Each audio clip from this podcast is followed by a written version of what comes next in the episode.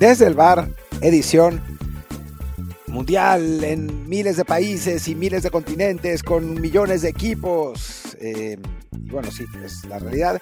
Y después vamos a hablar un poco más del tema Chivas, que ayer Luis se eh, echó un show solo, sin, sin, mí, porque ya cuando salió era muy tarde hora de, hora de Europa, pero bueno, podemos eh, discutir un poco más de, de algunas cosas que tienen que ver con el Guadalajara, que tienen que ver con el fútbol mexicano, con los jugadores mexicanos en general. creo que, vale la pena hablar un poco más de, del asunto. Y bueno, pues yo soy Martín del Palacio y me acompaña Luis Herrera.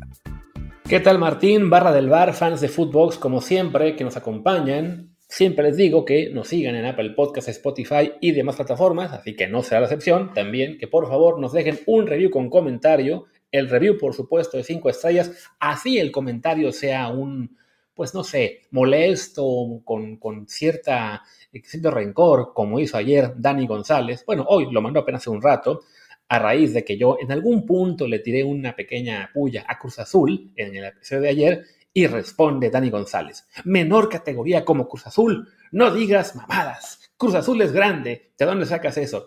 Pues de la tabla general, de los últimos años, de muchas cosas más, pero bueno, ¿qué se le va a hacer?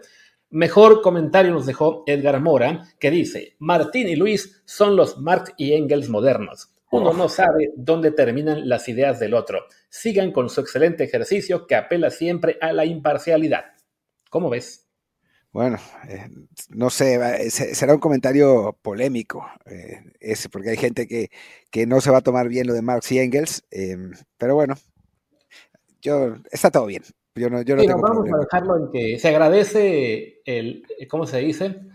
la intención del comentario. Los personajes elegidos en particular, bueno, ya de, cada quien depende cómo lo tome, pero sí, la intención es lo que cuenta. Pero el, del, primer, primer comentario yo sí quiero hablar. Eh, a ver. Porque liga mucho con lo que hemos estado hablando de, de, bueno, con lo que ha pasado con Chivas, con el debate de Twitter eh, al respecto, con aficionados. Eh, te voy a contar algo, Luis, que tú ya sabes y que muchos de quienes escuchan también saben. Pero yo odiaba a Tom Brady. Lo, odiaba y con, con pasión. Y tenía, según yo, argumentos racionales para odiar a Tom Brady. Eso por un lado. Por otro lado, defendía de manera irracional, porque era irracional, a los corebacks de los Jets, que eran no malos, sino lo que seguía, pero siempre teníamos la esperanza de que iban a ser mejores. Como el actual. ¿Cómo? Como el actual como el actual, o sea, pero ahora no lo defiendo, ¿no? Y como el actual de los Pats también. pero, pero el asunto es que hubo un momento en el que me di cuenta que estaba actuando irracionalmente solamente porque estaba, se trataba de mi equipo. O sea, yo sé que el aficionado no tiene obligación de ser racional necesariamente, pero llega un momento en el que tienes que preguntarte si, más bien tienes que cuestionarte que tu equipo no es tu familia no estás defendiendo a tu papá, ni a tus hermanos, ni a tu mamá. Eh, estás defendiendo a un grupo de jugadores que visten una camiseta que, bueno, por razones del destino tú decidiste apoyar, pero eso no los hace mejores, ni únicos, ni especiales, ni distintos. Y eso me parece muy importante porque tiene que ver con esto que dices de, de Cruz Azul, que te dicen de Cruz Azul, o sea, al chico que escribió, que ahora no me acuerdo el nombre, disculpa. Dani González. Dani González, le molestó que dijeras una cosa de Cruz Azul, pero ¿por qué es Cruz Azul? O sea, si fuera otro equipo con los mismos resultados de Cruz Azul, el propio Dani hubiera, eh, estaría diciendo, equipo chico, que no figura nada. Y lo mismo pasa con los aficionados de Chivas, que son unos aficionados súper consentidores. O sea, se, enojaron cuando yo puse ese tweet, pero es que esa es la realidad. ¿no? O sea, son aficionados, no todos, obviamente, ¿no? Pero, y, una prensa que es súper consentidora, ¿no? Al Guacho Jiménez lo querían en selección, al Oso González lo querían en selección, han llorado y llorado y llorado y llorado porque no llaman al Pocho Guzmán. O sea, cada vez que gana un partido Chivas, aparecen diciendo que ya son candidatos al título. Eh, y bueno, después pasan estas cosas, ¿no? O sea, los jugadores que la realidad es que hay jugadores que sí se suben a un ladrillo, y sí se creen mejores con ese refuerzo positivo constantemente y se creen dueños de los vestidores y pasan y pasan y pasan los años y el vestidor de Guadalajara sigue igual. Y ahora eh, lo que leía en Twitter era que, decían, y perdón por el monólogo, lo que pasa es que Luis echó su opinión en la, vez pasada, a mí no me tocó hablar de esto, eh, que decían en Twitter, ¿no será que pasa con todos los jugadores? Pero la prensa, la maldita prensa, ¿solo se fija en los de Chivas? No, pasa más en los de Chivas, pasa más con los jugadores de Chivas. No sé si porque son más tontos y se dejan filmar más, o porque realmente son más indisciplinados, pero pasa más con Chivas y hay innumerables ejemplos. Entonces, yo creo que a veces uno tiene que entender que los jugadores o los directivos o lo que sea no son mejores por estar en nuestro equipo. Y no tenemos que defenderlos forzosamente por estar en nuestro equipo. Y podemos no necesariamente pasar del amor al odio recalcitrante. Con Alexis Vega, Alexis era el crack que México esperaba y ahora todos los aficionados de Chivas se lo, lo putean. O sea, no es necesariamente una pasión desenfrenada y un despecho desenfrenado. Uno tiene que entender que nuestro equipo y nosotros no somos únicos y especiales. Simplemente, pues dio la casualidad que nosotros le vamos porque nuestros, nuestros papás le iban o porque fue el primer partido que vimos o por distintas razones. Pero no hay ninguna mística especial de ningún equipo. Es nuestro equipo y para nosotros es importante, pero no nos, no hacen mejores en general en el orden de las cosas. Y ya, terminó mi rant sobre este asunto. No te preocupes que yo estaba aquí comiéndome un birogi, eh, aprovechando el monólogo, pero sí, tienes lo, que señalas es cierto, ¿no? Yo también vi algún par de tweets referentes a eso de que, ah, pero es que solamente se fijan porque es Chivas. No, tiene que ver con eso, ¿no? Con el tema de que lo hacen demasiado constante, porque además no es que lo hagan y se sepan todos los casos, no, es que se, lo, esto seguramente, ya sé lo que pasó con estos tres jugadores o con algunos más, pues indisciplinas o cosas escondidas, etcétera, pasan, sí, también en todos los otros equipos en algunas ocasiones, y lo que depende todo de que te atrapen, ¿no? Y claro, te van a atrapar con más frecuencia si nunca paras. O sea, lo, que pasa con Chivas es, yo creo que también producto de eso, ¿no? De que quién sabe qué tanto desastre haya en ese vestidor, en el entorno, que desafortunadamente para ese club, una vez cada año y medio, dos años, tienen un caso así. En los demás clubes no es tan común. ¿De qué puede pasar? Seguramente. Comenté yo en el episodio de ayer el caso de un par de jugadores del Necaxa que acabó mucho peor con una paliza a un aficionado, que por burro no revisé si al final es aficionado solo yo, ¿no? Creo que no. Este, y en otros clubes se supo también de cosas este, graves, ¿no? A Pumas le pasó apenas hace unos meses con el tema de Dani Alves, que pues, sigue en la cárcel en Barcelona por ese tema de la violación. O sea, no es que los jugadores de Chivas sean los únicos que se portan mal, vamos a decir pero sí es un club en el que esto pasa de manera repetida y no se, y, como siempre, fue apenas empezar a mencionar que, pasa con continuidad y salen esos, estos fans a los que reclamamos, no sean tan permisivos, no sean tan defensores de los jugadores, ¿y qué hacen algunos de ellos fans? Salen a defender a los jugadores en lugar de reclamar, hey, y más, y más que al jugador, a la directiva, al club, algo tiene que cambiar en la cultura de esa institución. Algo tiene que cambiar en la cultura de instituciones, es, que está claro. Y nos repetimos, además, a lo largo de los años, ¿no? O sea, llevamos en este podcast desde, ¿qué? 2020, ¿no? Desde 2020 y creo que hemos hecho episodios de Guadalajara y los, sus problemas de vestidor como seis o siete veces. Y no porque tengamos algo contra Chivas, porque esa es la otra, ¿no? Ustedes tienen algo contra Chivas. O sea, según eh, los aficionados en distintos momentos, tenemos algo contra todos los equipos. Incluso me han acusado de tener algo contra Pumas. O sea, es, es, absurdo. No tenemos nada contra Chivas, simplemente que hay algo ahí que no está bien. Les cambian los técnicos, traen nuevos refuerzos.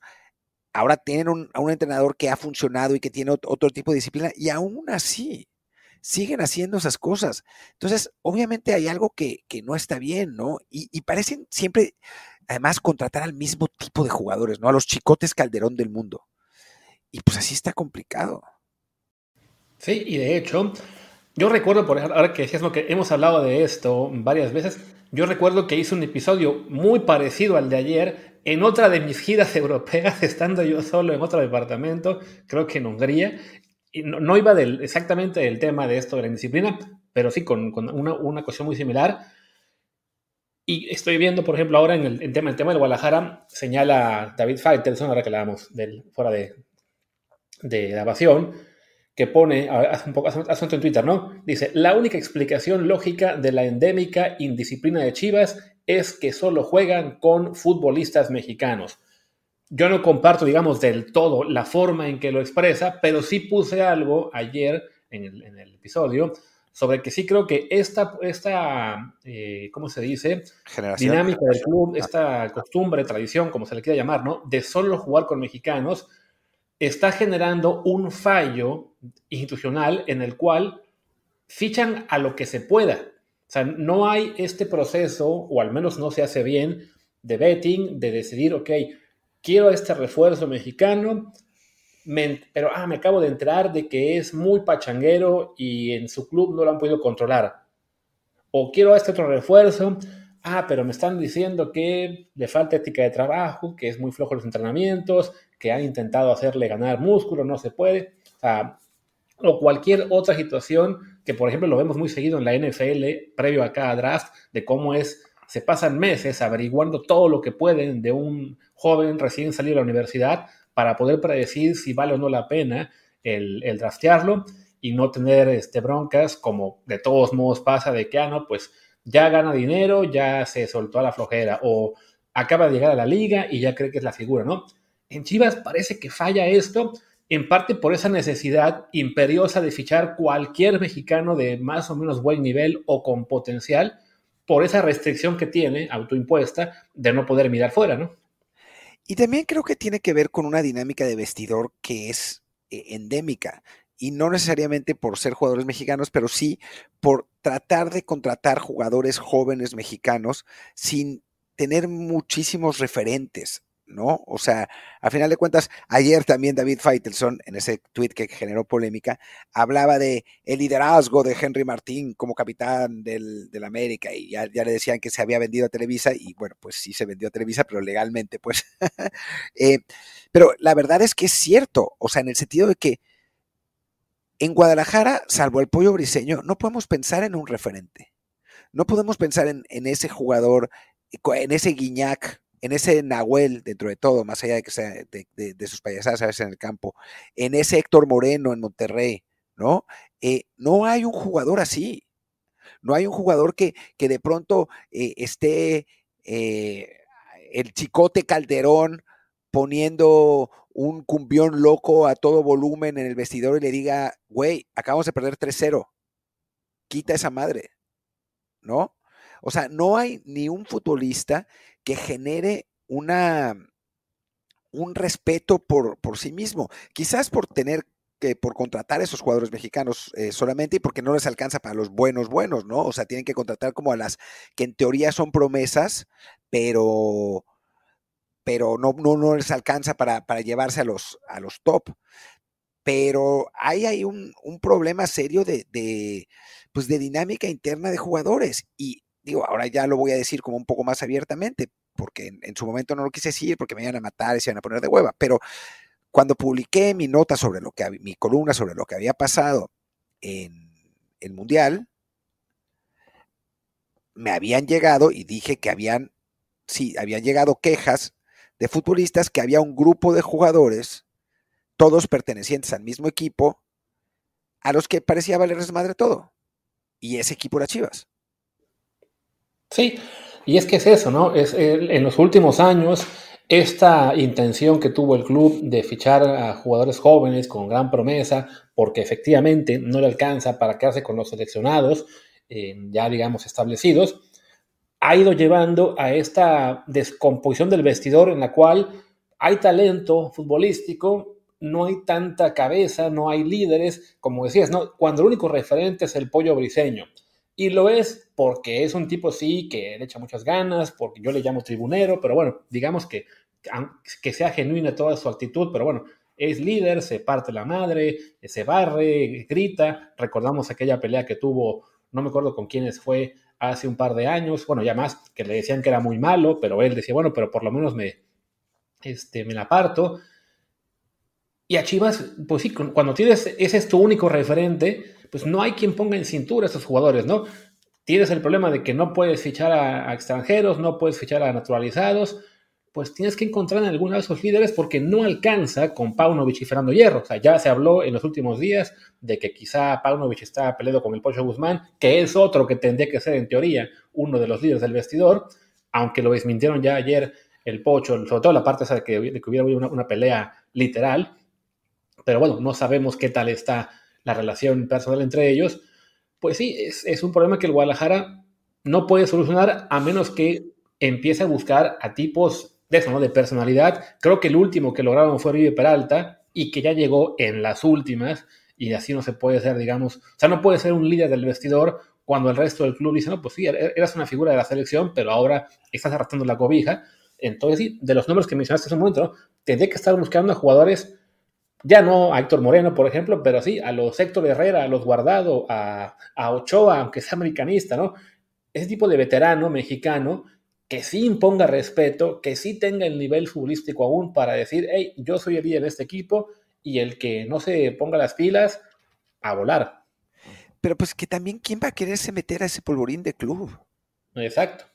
O sea, ese también es, es la bronca, ¿no? O sea, cuando los regios van por, por los jugadores, estos veteranos, pues les ofrecen un ambiente interno de armonía, o sea, hace años que no vemos un problema dentro de los equipos regios, eh, una calidad de vida superior, no porque Monterrey sea mejor que Guadalajara, sino por la cantidad de dinero que, que, le pagan, que no puede pagar Chivas, eh, es, digamos, la, la, para un veterano mexicano que viene de Europa, guardado, por ejemplo, digo que nunca va a ir porque es, del Atlas, pero es, vamos a decir Andrés Guardado sin ser Andrés Guardado, ¿no? Eh, y le ofrece Chivas Chivas y le ofrece Monterrey, Monterrey, pues va a elegir al Monterrey, porque es un club con más éxito, ah, más éxito últimamente, porque es un club que paga mejor, porque es un club que no tiene problemas, que porque es un club que en, este momento está en mucho mejor estado que el Guadalajara. Entonces, digo, a Vela le han ofrecido un millón de veces volver a Chivas y nunca ha querido. A Chicha le han ofrecido un millón de veces volver a Chivas y nunca ha querido.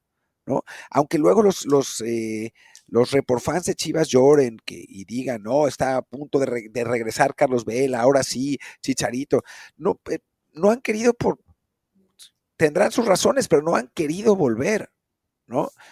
Y la realidad es que en este momento el Guadalajara no puede contratar a esos jugadores. Entonces, digo, y después cuando hay alguien que es un mamón, pero es profesional y le chinga y todo, como Macías, los otros jugadores del club no lo quieren, ¿no? Y lo, le, sí. le, hacen la ley del hielo. Entonces, pues bueno. Sí, no, y, digo, y, y, no, y, no, solo los jugadores, ¿no? Los propios aficionados, este, tanto en Chivas como en general la selección, se cansaron de decir es que es un mamón, se la cree demasiado, eh, cree que está en otro nivel. Y lo, así que, por un lado, pues sí, le fue mal en Getafe y aprovecharon de, de eso para poder, pues sí, enterarlo aún más, ¿no? Es el, es el gran problema en Guadalajara, ¿no? Un vestidor que aunque puedan decir que no es que hay, hay, buen ambiente, el club este, les paga bien, todo, pero sí, digamos que lo que es ya la cultura ganadora que tienes que imponer, la cultura de trabajo serio, de no estar pensando más en la fiesta o en los carros o en los tenis que te vas a comprar, que, que, en ganar el siguiente partido, que en encontrar tu mejor forma futbolística. Porque más recordemos que en Chivas gran parte del problema es de que sí, fichan a muchos jugadores estos, ¿no? Con, con, con gran talento, con gran potencial, y casi nadie llega a ese potencial, ¿no? Luego los acaban vendiendo a otro club y es ahí donde explotan, en parte por eso, ¿no? Porque se encuentran una exigencia mayor, ¿no? Ayer alguien me respondió también el tema de que cuando dije lo de que en Chivas los consienten porque tienen también muy mimados y muy buenos salarios, y me decían eso, ¿no? Bueno, pero en Monterrey también pagan y hasta mejor. Sí, pero es que en Monterrey hay exigencia, tanto de la institución como de la afición, ¿no? Eres un jugador del Monterrey, que no rinde el primer año, pues te van a mandar a la MLS o prestado al equipo que, que se encuentre en primero, ¿no? Con Tigres igual, ¿no? No rindes, te quedas en la banca un largo rato, te vas luego al Juárez, ¿no? Pero no, no son equipos donde se perdone, donde se consienta de tal manera el estar, pues sí, sin explotar el potencial que tienes, ¿no? Sin, sin, hacer lo posible por ser la mejor versión de ti como futbolista. No, bueno, y después está lo de los, lo de los jóvenes de Chivas, ¿no? O sea, ¿cuántas millones de veces hemos escuchado que defienden a Pérez Buquet, el nuevo talentazo del fútbol mexicano? Y va al Juárez y juega por ratitos. ¿No? Eh, Diego Campillo, el central que debería, y va a, Juárez y ya es banca después de haber sido titular al principio.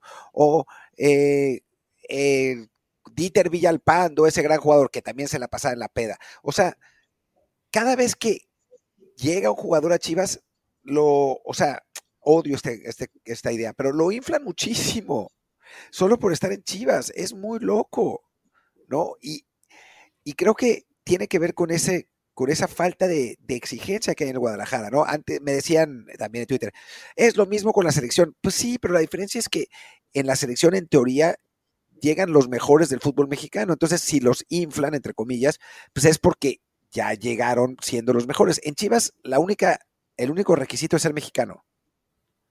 Sí. Entonces, e, el ponerte una camiseta con rayas rojas y blancas no te hace mejor de lo que, de lo que había sido antes. O sea, es, muy loco. Te, voy a dar, este, déjame ver si puedo encontrar. Eh, aquí tiene que estar. A ver si los puedo encontrar. Es que estoy tratando de encontrar las llegadas de, de, jugadores a Chivas y cuáles han sido, han explotado su potencial. Bueno, vamos con los de este año. Guti no está jugando mejor de lo que estaba jugando en PSV Eindhoven, sin duda alguna. Em, bueno, fue el único que llegó realmente, porque todos los otros fueron regresos de presta. Bueno, Oscar Wally, que llegó del, Lugo y que es eh, suplente de la banca ahora, ¿no? Pocho Guzmán, mejor que su mejor, momento en Pachuca, no es. Alan Mozo ya lo querían de regreso en la selección y otra vez volvió a ser lo que es. Em, Santiago Ormeño, bueno, ni hablar. Lo Daniel meses. ¿Cómo? Sí, lo que lo acabaron cepillando los seis meses. Daniel Ríos del Charlotte, ni hablar. Em, este Fernando González es el oso, ¿no? Sí, entonces digamos que él está jugando bien, o sea, titular incluso, pero bueno, él sí llegó, digamos, como unos refuerzos discretos, ¿no? O sea, no, hubo ninguna, no hubo mariachis esperando en el aeropuerto cuando llegó. No, hombre, tiene 29 años. Sí, no, él tendría que ser ahora uno de los líderes de la plantilla. Y a la vez, como es uno de los jugadores con menos cartel, está complicado. Alejandro Mayorga, para nada como en Pumas. ¿Tú te acordabas que José Carlos Barranquín estuvo en, en Chivas? Remotamente, sí. Ahí tengo por algún, algún recuerdo. Creo que eran de acá, en Hungría, en Bulgaria, no me acuerdo en qué países. No, no tengo idea de dónde está. Em, después, Gael Sandoval, que llegaba del Wellington Phoenix. Nada. Vamos a la temporada anterior. El Piojo Alvarado, ese por lo menos está jugando mejor que en Cruz Azul. También, que era, digamos, parte natural de su evolución, porque él llegó a este equipo que habrá sido con 23 años, ¿no? Con 23 años, literalmente. Paolo Irizar. Ya ni siquiera está ahí. Em, bueno, José Juan Macías, güey. Volvió de León y.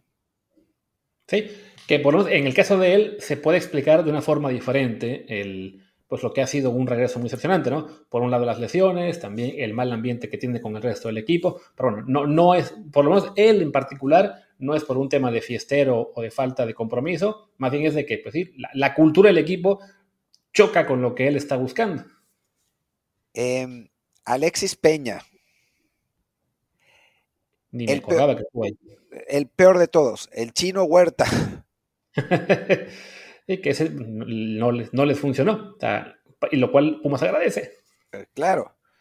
Después, ¿quién más? ¿Quién más? ¿Quién más? De nuevo Mayorga, porque lo prestaron y volvió. Eh, ah, aquí no llegó nadie. Bueno, este, ya, ya yéndonos más lejos, Uriel Antuna. Uriel Antuna.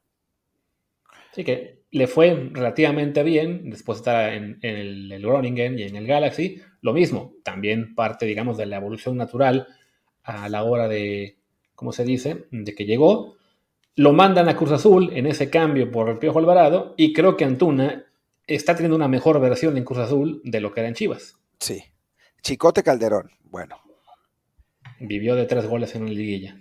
Jesús Angulo, el Canelo. Nada. Oribe. Llegó ya muy mayor. El pollo briseño, ese sí, es el único.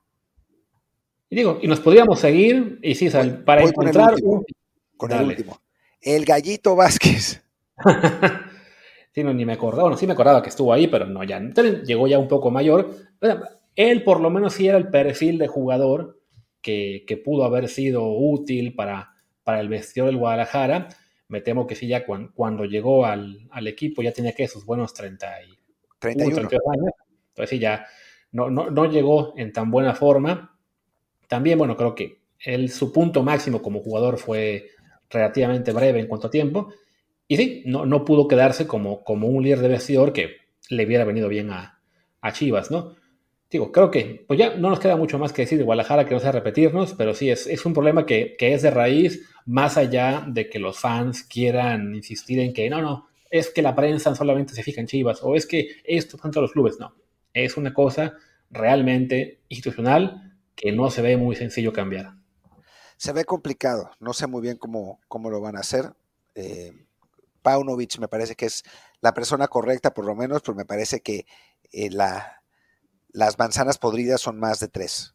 Y, el problema es que si hacen limpia en el equipo, pues después, ¿qué hacen? ¿No? O sea, ¿cómo pueden? Porque además, se le, por ejemplo, a Alexis Vega, que sí lo podrían vender en una lana, se le acaba el contrato. Entonces, pues se les va a ir gratis. Eh, y no tienen muchos otros eh, activos a los que realmente vender. Está complicado. Y sí.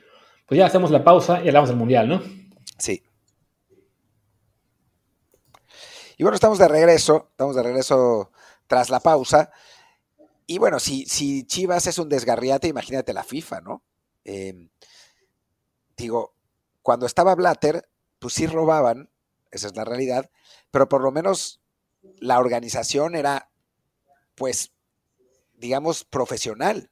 ¿no? No, no, no que robaban profesionalmente, pero la, organización de los mundiales, la, manera en, que, en la que daban las, eh, las sedes hasta lo de Qatar y, Rusia, que fue el, principio del fin.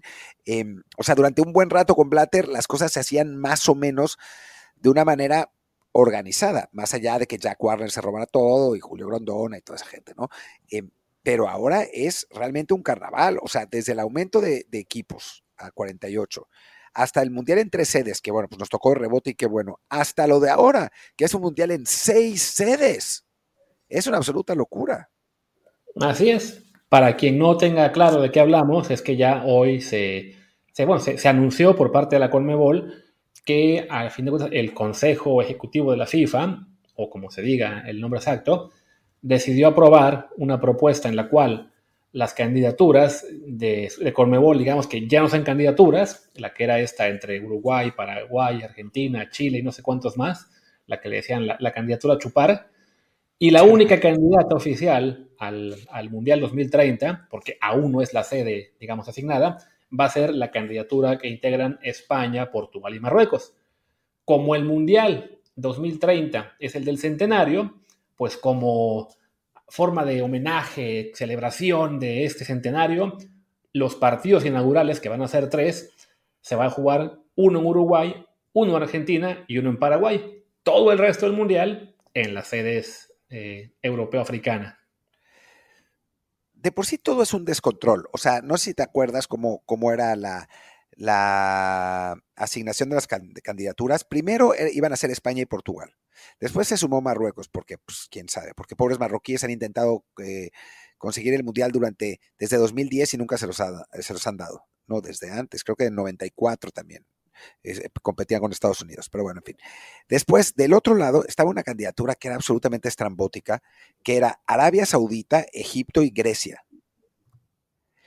Y después estaba la candidatura sudamericana, que era Argentina, Paraguay y Uruguay, que bueno, Argentina y Uruguay son países eh, muy cercanos. Paraguay es vecino de Argentina, pero no está tan cerca de Uruguay.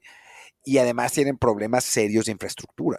O sea, si uno va a los estadios argentinos, son desastres. Si uno pasa por el centenario, es, eh, digo, es, es, el mismo estadio que se construyó en 1930. Creo que le hicieron una renovación en el 80, ¿no? Y digo, yo no conozco el Defensores del Chaco, pero no me imagino que sea mucho mejor. Entonces, la única candidatura que tenía sentido era la de España y Portugal, y creo que por eso se la dan. Pero lo que después hicieron es un descontrol. Digo, para, para no perder la parte simbólica, pues hacen esos tres partidos inaugurales. Imagínate los equipos que van a tener que viajar, porque viajar de Argentina a, a Barcelona o a Madrid, yo he hecho ese viaje. Son 14 horas. 14 horas y cuatro, digo, depende de la temporada, tres o cinco horas de, diferencia de uso horario. Y de Paraguay ni hablar, no sé si hay vuelo directo de Asunción a Madrid, quizás haya uno. Es un absoluto descontrol. Sí, digo, recordemos que ese mundial también ya será de 48 equipos, eh, ya además en el formato este de grupos de 12 de 4.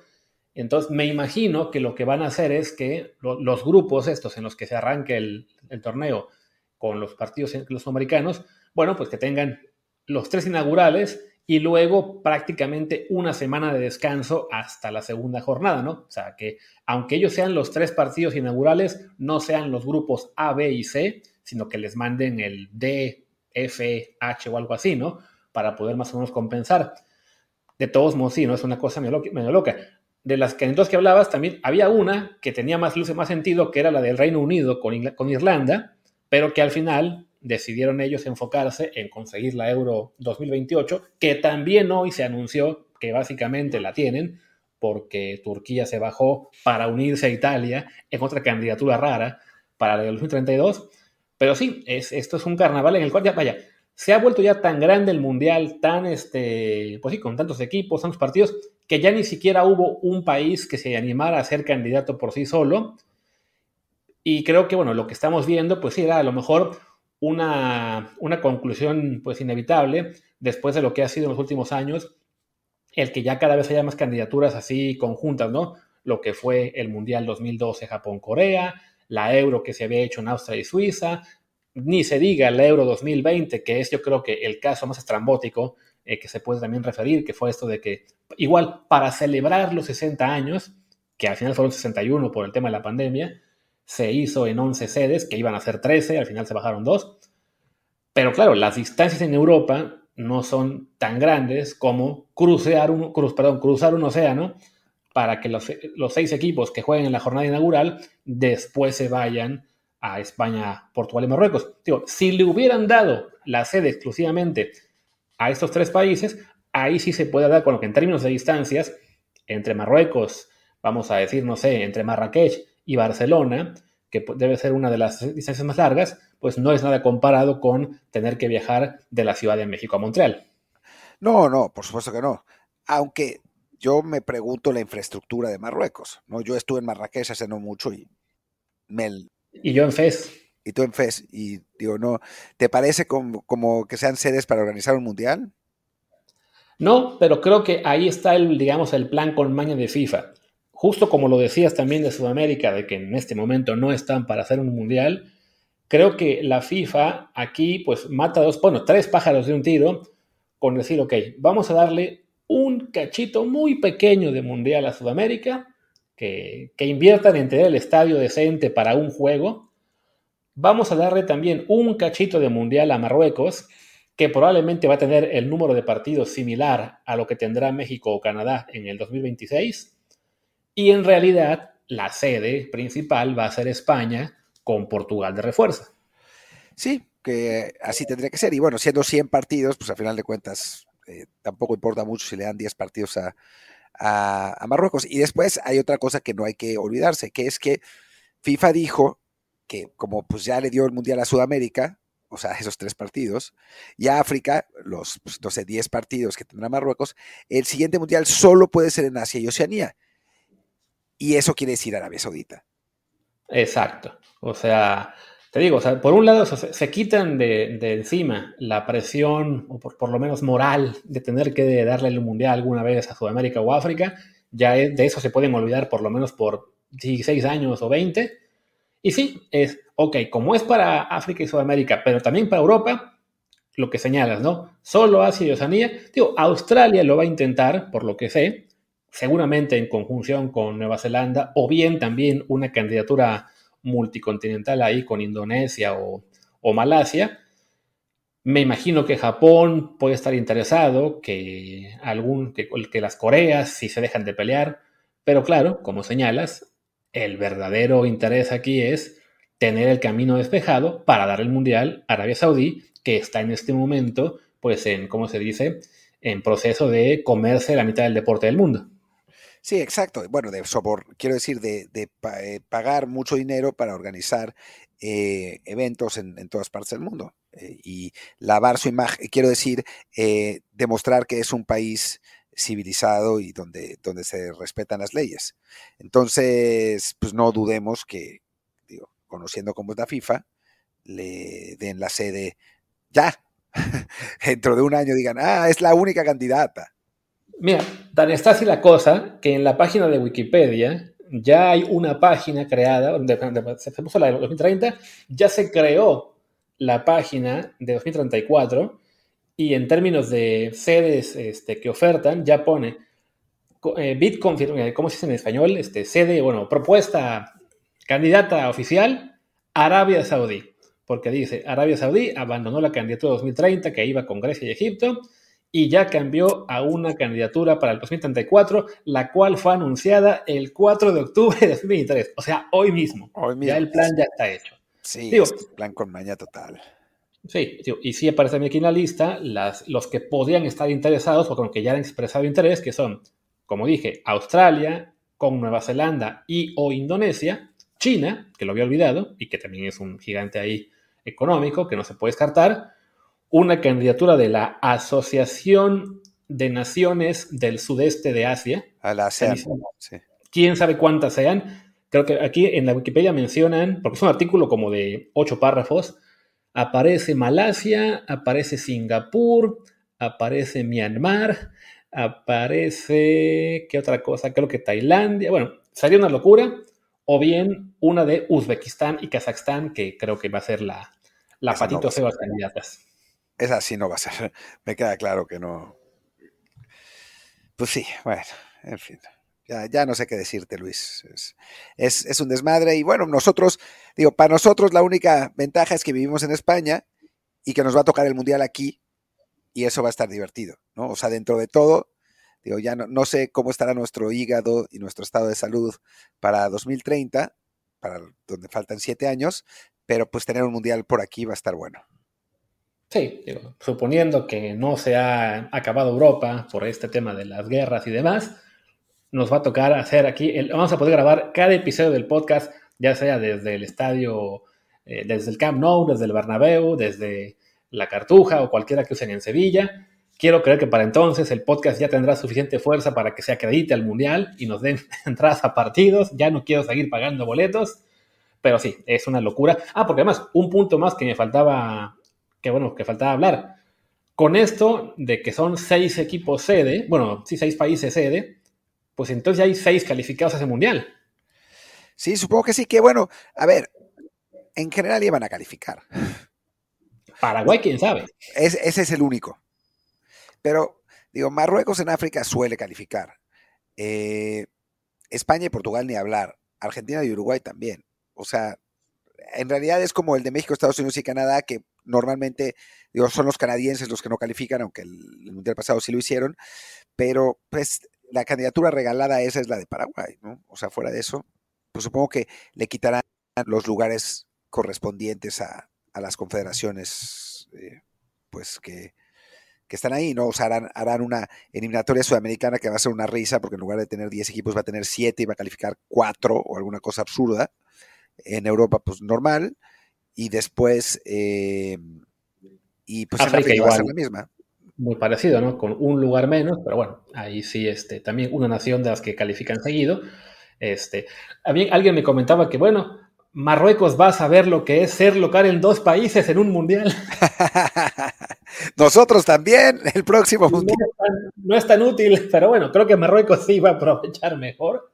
Este, yo, creo que en general nos cayó bien ver a Marruecos estar ahí en el Mundial dando mucha lata, llegar a semifinales, pues sería bonito que mantengan ese impulso de aquí a 2030 para que, pues para que haya una nación ahí animadora, en este caso local además, y que sí pueda competir. Digo, a lo mejor este es por fin la oportunidad de ver un, equipo africano en la final.